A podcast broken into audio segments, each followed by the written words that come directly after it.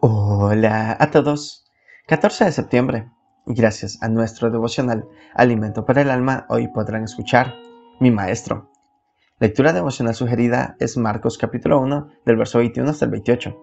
Su verso 22 nos dice, y se admiraban de su doctrina, porque les enseñaba como quien tiene autoridad y no como los escribas.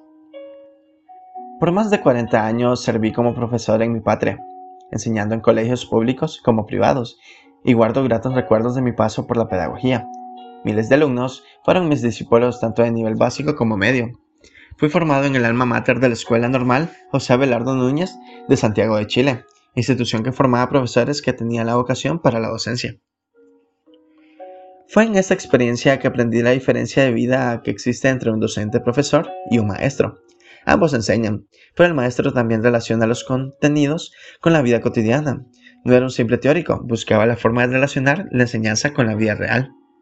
De esta forma, no podía dejar alumnos sin aprender. Todos debían hacerlo porque la motivación del maestro era el reflejo de su propia vida, más que la palabra, era su ejemplo. Nadie colgaba un cartel diciendo, yo soy un maestro.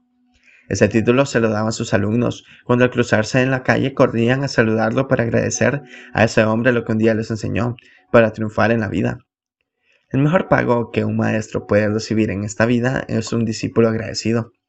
Así también existen en las iglesias cristianas evangélicas muy buenos profesores como profesionales de la educación, pero hace falta maestros que enseñen la Biblia para todas las edades de la vida, con la pasión con que el verdadero maestro de maestros, Jesús, lo hacía.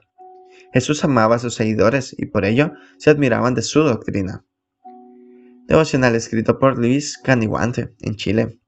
Jesús, Jesús es el maestro de maestros. Enseña como Él. Muchas gracias por escuchar.